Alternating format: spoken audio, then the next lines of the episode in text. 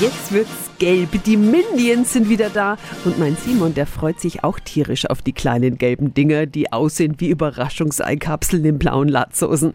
Peter, gibt's wieder eine Lachgarantie im Kino? Gibt es, wenn auch ein bisschen eingeschränkt. Es ist ja mittlerweile der fünfte Animationsfilm mit den gelben Knilchen und der zweite eigenständige neben der Ich einfach unverbesserlich Reihe. Minions 2 spielt in den 70ern und der noch kleine Gru möchte zur Schurkengruppe die fiesen Sechs dazu stoßen. Glaubst du allen Ernstes, ein mickriger kleiner Junge kann einfach ein Schurke werden? Ähm, ja, weil ich einfach unverbesserlich bin. Gru wird nur ausgelacht und benötigt die Hilfe der Minions, die er eigentlich als lästig findet.